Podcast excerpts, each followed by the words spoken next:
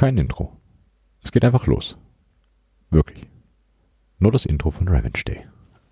Ui.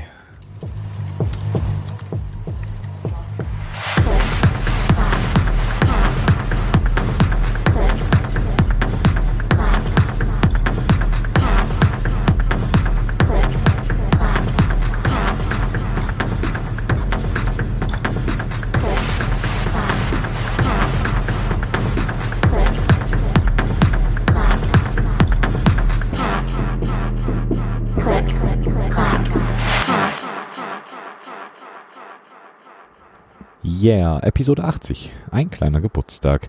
Wow, vor fast drei Jahren hätte ich nicht gedacht, dass ich mal so viel Kram zu mechanischen Keyboards erzählen kann. Aber irgendwie findet sich dann doch immer mal wieder was. Wir hatten hier auch schon lange keine Gästinnen mehr. Wenn ihr hier mal mitreden wollt, sagt einfach Bescheid. Sonst mache ich das wie in der Schule damals und rufe euch einfach auf. Die Oktober Late Night habe ich nicht vergessen. Die schiebe ich euch demnächst nach. Das kommt ganz, ganz schnell. Und ansonsten war es keyboardmäßig recht ruhig bei mir. Zumindest was die Hardware angeht. Ich konnte durch Zufall 15 Gramm Chox Springs ergattern. Danke hier an den äh, Sven bzw. OpenDev fürs darauf hinweisen und natürlich ein Riesendank an Dustin für die Springs selber. Das wird ziemlich cool. Softwareseitig habe ich mich äh, in der Tat mal tiefer mit Layouts beschäftigt. Vielleicht etwas zu tief, rausgekommen ist ein Layout namens Kyberkeys. Aber dazu wird es bald eine separate Episode geben. Testen kann man das Ganze schon mal. Den Link findet ihr in den Show Notes. Heute geht es erstmal darum, welche Features die QMK neben den Standards noch kann, also neben den einfachen Keycodes.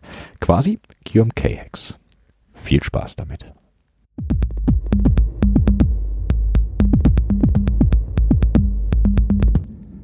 Ich war auf der Suche nach einem alternativen Layout und bin, wenn ich das mal vorsichtig ausdrücken soll, in das Loch des Layout-Designs hinabgestiegen und habe mir einfach mein eigenes gebaut. Aber darum soll es heute, wie gesagt, nicht gehen. Vor einiger Zeit gab es im CCH Discord mal den Wunsch, sich ein paar QMK bzw. Layout- und Firmware-Hacks näher anzuschauen. Und genau das mache ich heute. Warum ich so lange damit gewartet habe? Ganz einfach. Ich musste einige der Funktionen selber erstmal verstehen und dabei hilft das Design einer eigenen Keymap ungemein. Dadurch ist man nämlich gezwungen, sich damit auseinanderzusetzen. Ich hatte bereits in der Episode 9 des CCH also vor fast über drei Jahren, über die QMK geredet. Da ging es hauptsächlich um die Basics, wie Installation und die Nutzung. Ein paar wenige Dinge werden hier nochmal Erwähnung finden, aber diesmal gehe ich tiefer auf die Besonderheiten ein. Die habe ich damals nämlich nur oberflächlich abgehandelt. Das war mit Sicherheit auch dem geschuldet, dass ich mich damals einfach noch nicht so intensiv mit der QMK auseinandergesetzt habe. Aber an dem Punkt bin ich jetzt und vielleicht hilft euch da draußen das auch irgendwie weiter, wenn ihr Keymaps bauen wollt. Vorab kurz zur Vollständigkeit und falls ihr die Episode 9 nicht gehört haben solltet. Die QMK ist eine, wenn nicht sogar die bekannteste Firmware für Custom Keyboards. Es gibt natürlich noch Alternativen wie die TMK und die ZMK mit ihren Spezialisierungen wie dem Fokus auf Wireless Connectivity. Aber ich bin da eher der Purist und wahrscheinlich einfach alt und konservativ und benutze gerne die QMK. Sollte jemand von euch da draußen NixOS als Keyboard-Firmware bauen können, wäre ich bereit, mich von der QMK zu verabschieden. Aber bis dahin wird es wohl meine Firmware der Wahl bleiben. Die QMK bietet alles, was man braucht, um Keymaps auf Custom Non-Wireless Keyboards zu bringen. Die QMK ist kompatibel mit allen gängigen AVR und ARM Mikrocontrollern. Die QMK gibt hier Minimum 32 KB für AVR und 64 Kilobit für ARM Chipsätze an. Sollten aber eher etwas mehr sein. Es gibt wohl die Möglichkeit, das Ganze auf 16 Kilobyte einzudampfen, aber dann mit signifikanter Einschränkung der QMK-Funktionalität. Kauft also ordentliche Mikrocontroller. Die kosten nicht die Welt und ihr müsst euch nicht beschränken. Das heißt, die QMK ist kompatibel mit folgenden Mikrocontrollern. Den Atmel AVR Boards, also Atmega 16U2 und U4, beziehungsweise Atmega 32U2 und U4, Pro Teensys, ARM-Boards, STM32-Boards und sogar dem Raspberry Pi 2040, der sich mittlerweile große Beliebtheit erfreut. Die QMK kommt entweder per Terminal Foo auf den Mikrocontroller oder wenn ihr Windows benutzt per QMK Toolbox. Das ist ein GUI-Tool, um die QMK auf den Mikrocontroller zu flashen und das per Klick. So viel zu den Basics. In der CCH 009 gehe ich detaillierter auf die Verwendung von Keycodes ein. Wenn euch das noch nicht geläufig ist, hört am besten nochmal in die Nummer 9 rein. Hier soll es heute explizit um die Hacks und Besonderheiten der QMK gehen. Die meisten Hacks hier haben damit zu tun, dass ihr eure keymap.c-File editiert. Dort drin findet ihr besagte Keycodes und Layer. Das File ist das Source-File für eure später kompilierte Firmware. Fangen wir an mit den Space Cadet Keys. Die haben, wie der Name vermuten lässt, historischen Bezug und zwar zu der wunderschönen Lisp-Maschine namens Space Cadet Keyboard. Wer sich Lisp mal angeschaut hat, äh, Emacs-User, sollte festgestellt haben, dass Lisp gerne mit runden Klammern hantiert sehr vielen runden Klammern. Deswegen will man die Klammern auch relativ komfortabel und auf schnellen Zugriff verfügbar haben. Dazu bedient sich die Space Cadet einem cleveren kleinen Trick, der es auch in die QMK geschafft hat, nämlich dem Space Cadet Shift. Das Space Cadet Shift macht folgendes. Kurzer Tab auf Left Shift gibt als Zeichen eine öffnende runde Klammer aus und wenn Shift gehalten wird, ist es Shift, wie man es erwarten würde. Das gleiche gilt für das rechte Shift, nur wird hier die Klammer wieder geschlossen perfekt für Lisp. Die QMK bietet das auch und weitet es sogar noch etwas aus. So sind in der QMK nicht nur Left und Right Shift doppelt belegt mit Klammer auf und, und zu, sondern ihr könnt das Ganze auch auf Alt bzw. auf Control mappen. Space Cadet Shift könnt ihr benutzen, indem ihr Keycodes für Left Shift mit SC-LSPO und Right Shift mit äh, RS-RSPC ersetzt. SC-LSPO steht hier für Left Shift Parenthesis Open und SCRSPC für Right Shift Parenthesis Close. In der QMK gibt es auch eine Art Space Cadet Enter. Dafür gibt es den Keycode SCSENT. Der behält seine normale Shift-Funktion beim Press und Hold, löst allerdings ein Enter aus, wenn er nur getappt wird. Ein kleines nettes Feature gerade für Nerds mit 60% Keyboards und kleiner ist Grave Escape. Wer 60% Boards oder ähnliches nutzt, hat selten ein dediziertes Escape. Dafür gibt's Grave Escape. Der mappt zusätzlich zur Tilde und zum Backtick noch das Escape auf den Key. Normalerweise liegt links neben der 1 der Keycode KC-GRV.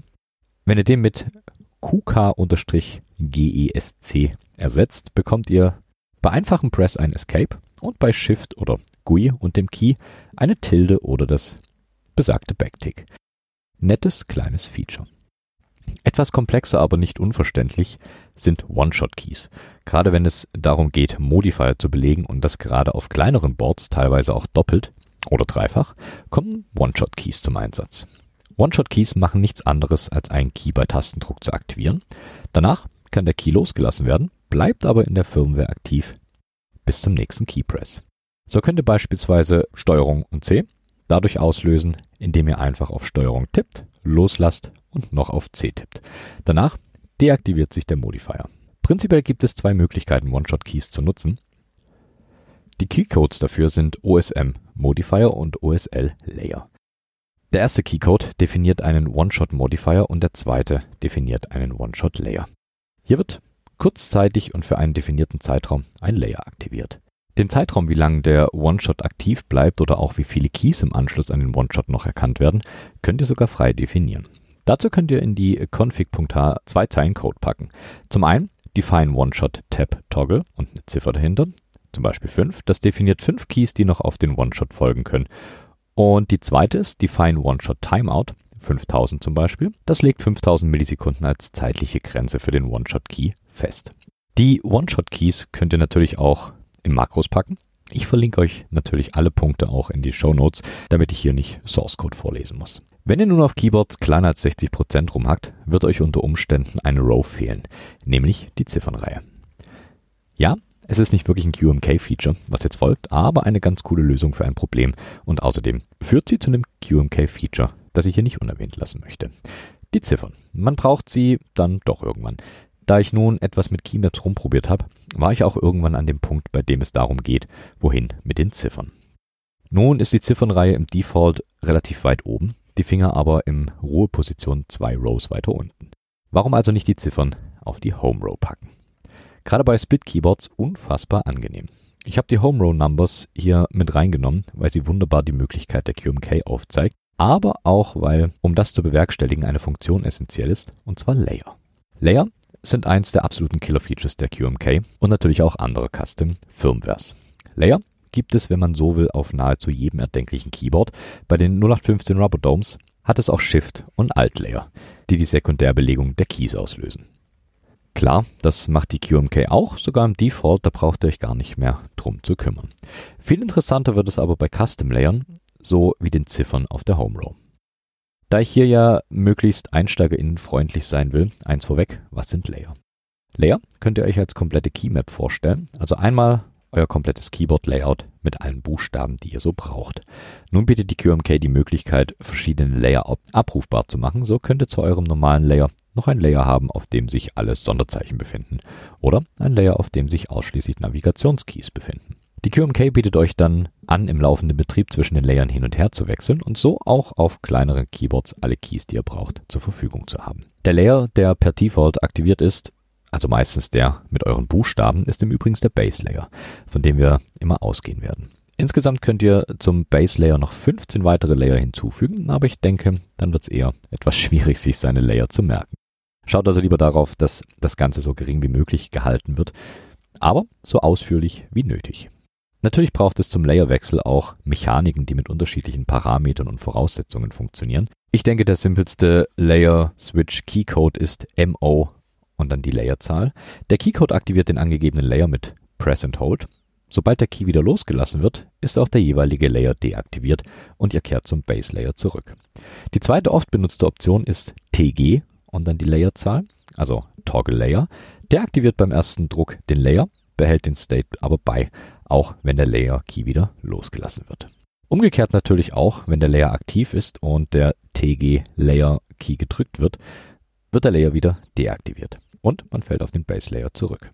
Dadurch erspart ihr euch lästiges Press and Hold, gerade wenn ihr zum Beispiel den Num-Block auf einem Layer habt und diesen viel benutzt, müsst ihr nicht zusätzlich ein Key gedrückt halten, sondern aktiviert den Layer per Press und deaktiviert ihn genauso auch wieder. Nun gibt es aber noch Anwendungsfälle, bei denen TG oder MO nicht ausreichend sind oder gar nicht wirklich funktionieren.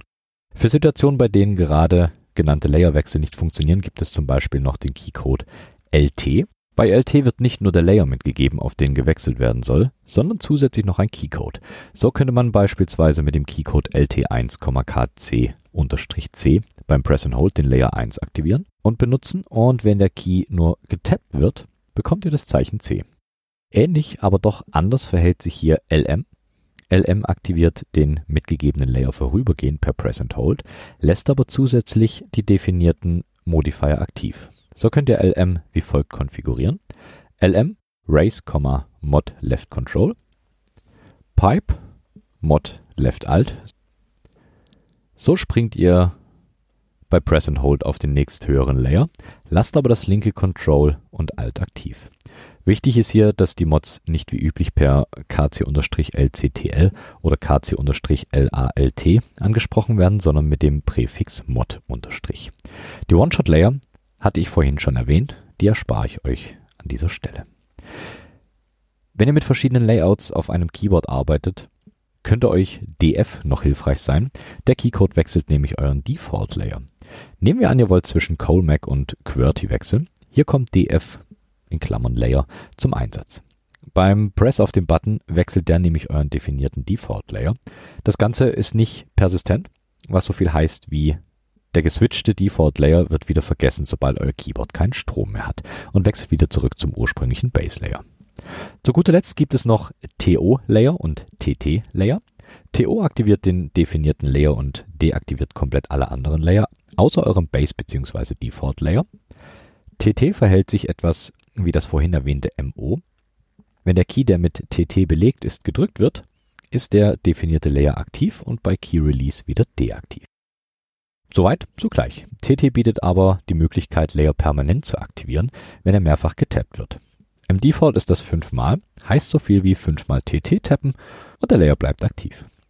Das Ganze lässt sich aber auch per Define Tabbing Toggle 2 beispielsweise auf zweimal Tappen reduzieren. Im Zuge von Layern will ich hier auch noch die zwei Keycodes namens KCNO und KC Transparent erwähnen. KCNO raubt Keys die komplette Funktion. Wenn ihr Layer benutzt, bei denen Keys keine Funktion haben sollen, ist das der Keycode eurer Wahl. Etwas anders verhält sich dagegen KC-transparent. Wenn ihr einen Layer aktiv habt, auf dem Keys mit diesem Code sind, greift die QMK auf einen Key in einem darunterliegenden Layer zurück. Das macht die QMK so lange durch die Layer durch, bis einer gefunden wird, der kein KC Transparent hat. Kommen wir zu einem etwas größeren Feature, das immer wieder auftaucht, wenn es um Custom Keyboards geht. Tapdance. Tapdance oder wie Thomas Barth sagt, How to let a key do more with one, two, three, ist ein Feature, das gerade im Bereich kleinerer Keyboards oft Anwendung findet. Stellt euch vor, ihr sitzt vor einer QAZ, einem 35% Keyboard und müsst überlegen, wo ihr eure Keys unterbringen wollt. Hier kommt Tapdance ins Spiel. Der Vorteil an Tapdance ist, ihr müsst nicht zwingend den Layer wechseln, um an die gewünschten Zeichen zu kommen, sondern könnt die direkt aus eurem Default Layer raus triggern. Das grundlegende Prinzip von Tapdance ist folgendes. Ihr tippt auf einen Key, dieser gibt dann einen Keycode aus. Wenn ihr den gleichen Key aber zweimal tippt, wird ein zweiter Keycode getriggert und so weiter. Das grundlegende Keycode-Konstrukt dazu sieht wie folgt aus. Action, unterstrich Tab, unterstrich Dance, unterstrich Double und dann in Klammern KC1, KC2. Der erste Tab löst KC1 aus und zwei Tabs lösen KC2 aus. Das Ganze geht natürlich auch mit Layern. So könntet ihr mit Action Tab Dance Dual Roll Keycode, Layer in Klammern beim ersten Tab den Keycode auslösen und beim zweiten Tab den Layer wechseln. Wichtig ist, dass ihr in dem Fall einen Weg zurück aus dem Layer einbaut, sonst bleibt euch nur Stecker ziehen, damit ihr wieder auf dem Base Layer landet. Damit Tapdance funktioniert, wird das Ganze zeitgesteuert geregelt. Hier kommt die Variable Tapping Term ins Spiel. Tapping Term liegt im Default bei 200 Millisekunden und das sieht dann wie folgt aus. Der Key wird gedrückt, 200 Millisekunden vergehen und der Keycode wird getriggert. Das zumindest bei einem einfachen Tastendruck. Oder ihr drückt einen Key, Tapping Term wird initialisiert und wenn innerhalb der 200 Millisekunden derselbe Key nochmals gedrückt wird, wird dieser Press registriert und Tapping Term startet wieder von vorn. Wenn nun kein weiterer Keypress erfolgt und die 200 Millisekunden ablaufen, wird KC2 getriggert und gesendet an euren Rechner. Tapping Term könnt ihr ebenfalls wieder in eure config.h-File via Tapping Term 200 beispielsweise, beziehungsweise dem Wert, den ihr wollt, konfigurieren. Sucht euch eine Stoppuhr, mit der ihr Millisekunden messen könnt und probiert ein bisschen herum. Ich finde den Default 200 Millisekunden sind ein relativ guter Wert, um mit Tapdance warm zu werden. Das sind mal die Grundtanzschritte beim Tapdance, denn bis jetzt haben wir quasi nur das Ende der Tapdance-Sequenz definiert, beziehungsweise das, was am Ende einer Sequenz an den Rechner geschickt wird. Nun kann bei Tapdance aber auch jeder einzelne Step der Sequenz modifiziert werden. Als erstes müssen wir einen Tastendruck genauer inspizieren. Nein, es ist leider nicht nur der Druck auf die Taste. Ein Tastendruck besteht aus zwei Abläufen. Der erste ist das Drücken des Keys bis zum Auslösen des Signals und der zweite ist das Loslassen des Keys inklusive des Unterbrechen des Signals. Der einfache Tapdance mit einer Folge an Keypresses innerhalb der 200 Millisekunden zwischen den Keypresses orientiert sich an letzterem. Es zählt im Prinzip ab dem Punkt, ab dem das Auslösesignal wieder unterbrochen wird, die 200 Millisekunden und wartet auf neue Keypresses oder wartet auf das Ablaufen der 200 Millisekunden. Komplexere Tap-Dances berücksichtigen aber beides States. So könnten wir neben der Basis 200 Millisekunden Routine auch noch eine Routine an den Downpress koppeln. Ja, das ist wild, aber es funktioniert wohl. Ich muss aber auch dazu sagen, dass ich dafür noch nie einen Use Case bei mir gefunden habe. Deswegen ist das hier für mich auch reine Theorie. Aber wenn es möglich ist, werden andere den Use Case wohl haben. Spielen wir das Ganze mal durch. Ich gehe mal von drei Keypresses aus, also KP1, KP2 und KP3. Pro Keypress gibt es zwei Sequenzen, Down und Up. Down ist das Drücken nach unten und Up das Loslassen der Taste. Also, los geht's. Finger auf die Taste. Es geht los mit dem KP1 Down. Hier wird Tapdance Funktion 1 getriggert.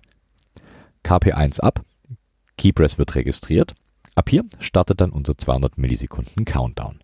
Innerhalb der 200 Millisekunden kommt KP2 Down. Hier wird die Tapdance Funktion 1 hochgezählt. KP2 Up registriert dann den kompletten Keypress innerhalb der 200 Millisekunden und startet die nächsten 200 Millisekunden. Nun gehen wir mal davon aus, ein anderer Key als der eigentliche Tapdance-Key wird gedrückt und es kommt zu KP3 Down. Nun wird die Tapdance-Funktion 1 gefinisht.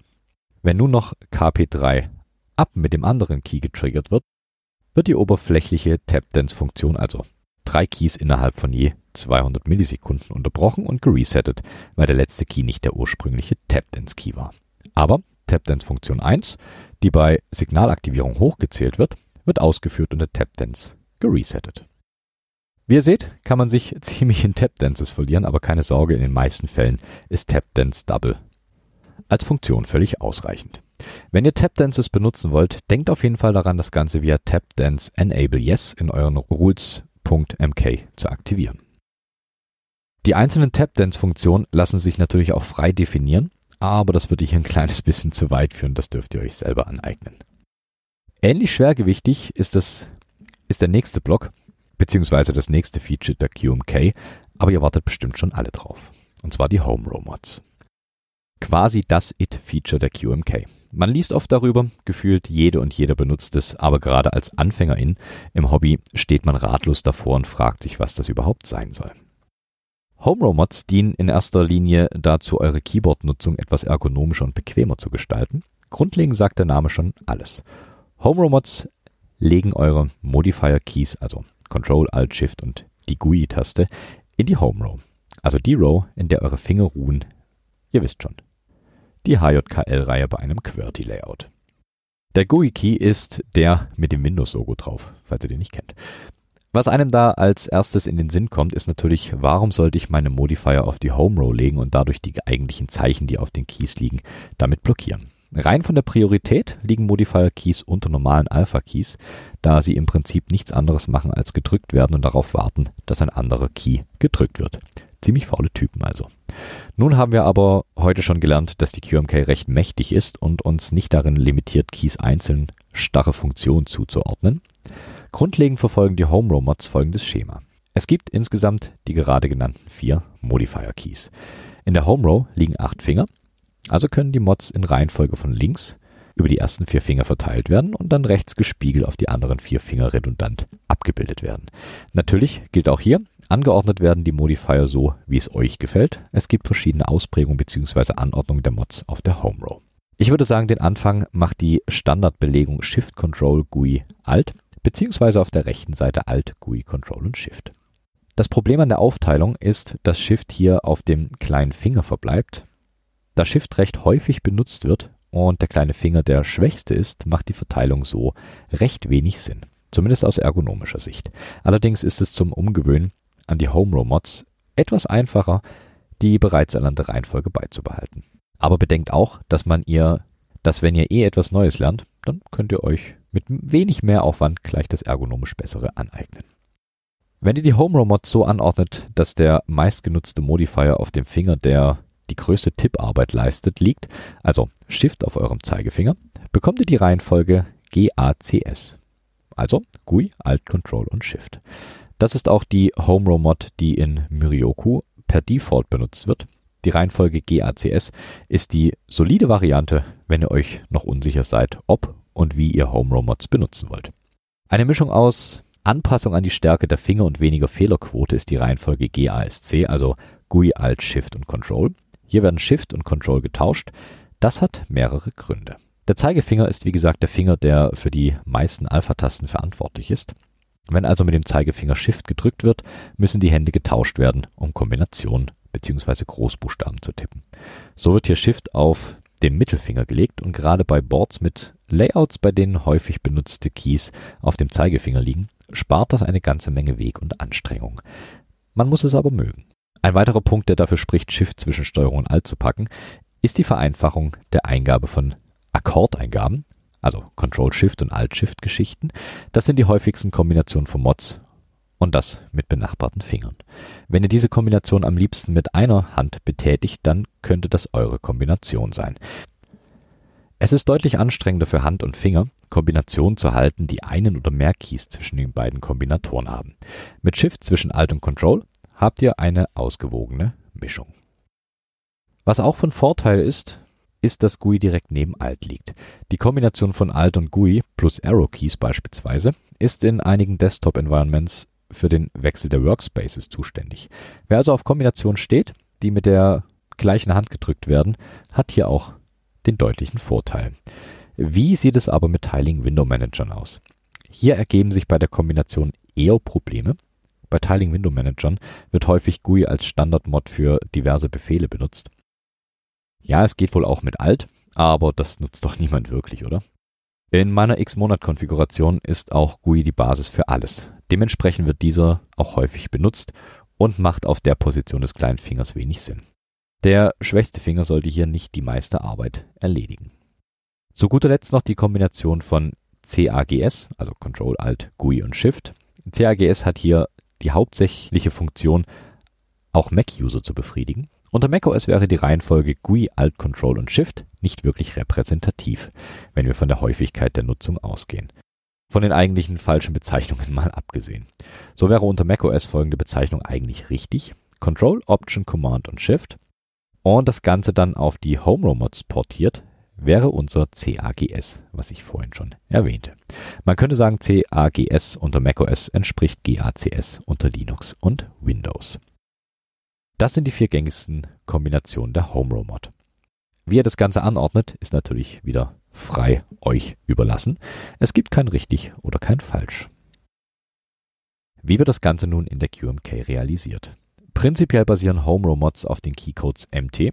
MT wird hier noch Mod bzw. ein KC mitgegeben und beim einfachen Tab den Buchstaben oder das Zeichen, das per KC definiert wurde, auszugeben. So bleibt die Kombinationsmöglichkeit der Buchstaben weiterhin erhalten. Es muss natürlich die Hand gewechselt werden, wenn eine Kombination aus Mod und Buchstabe benutzt werden soll, die beide auf dem gleichen Key liegen. Das waren zumindest die Basics der Home Row Mods. Es geht aber noch tiefer.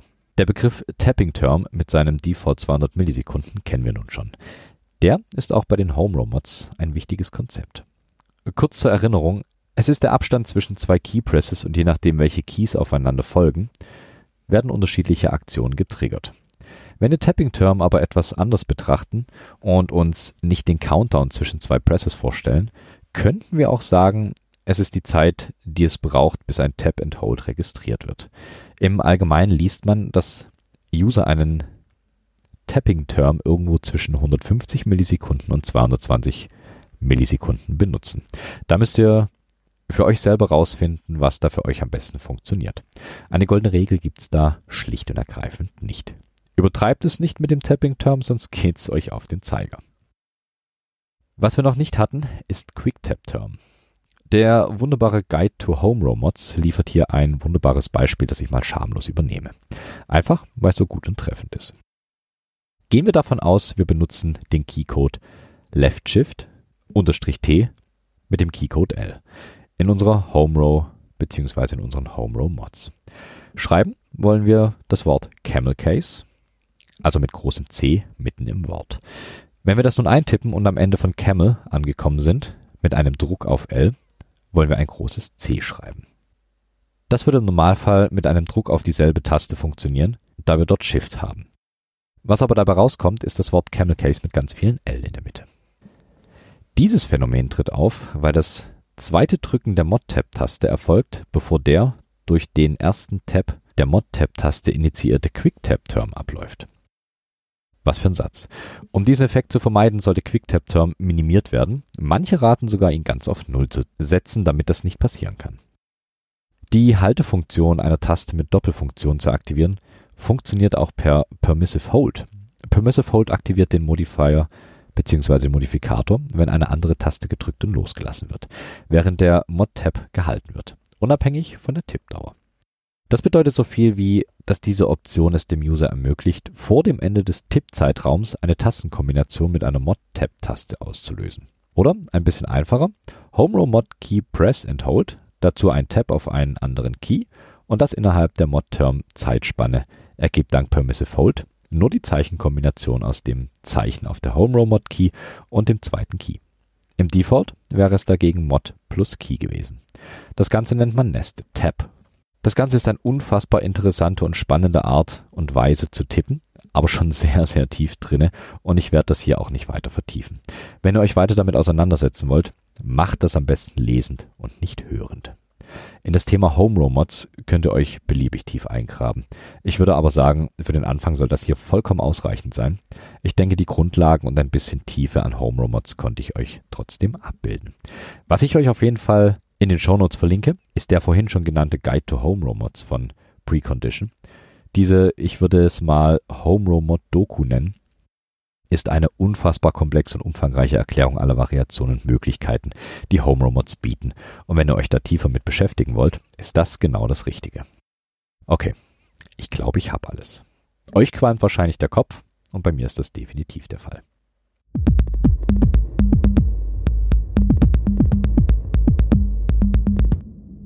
Dass die QMK mächtig ist, brauche ich glaube ich nicht mehr zu erwähnen.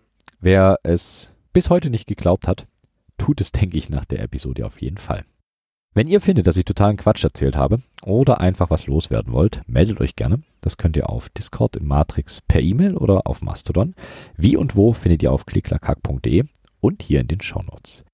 In Erinnerung an die Episode 9, in der es auch um die QMK ging, gibt's auch den gleichen Abschlusstrack und zwar Roll Music mit Shanti. Vielen Dank fürs Zuhören und macht's gut.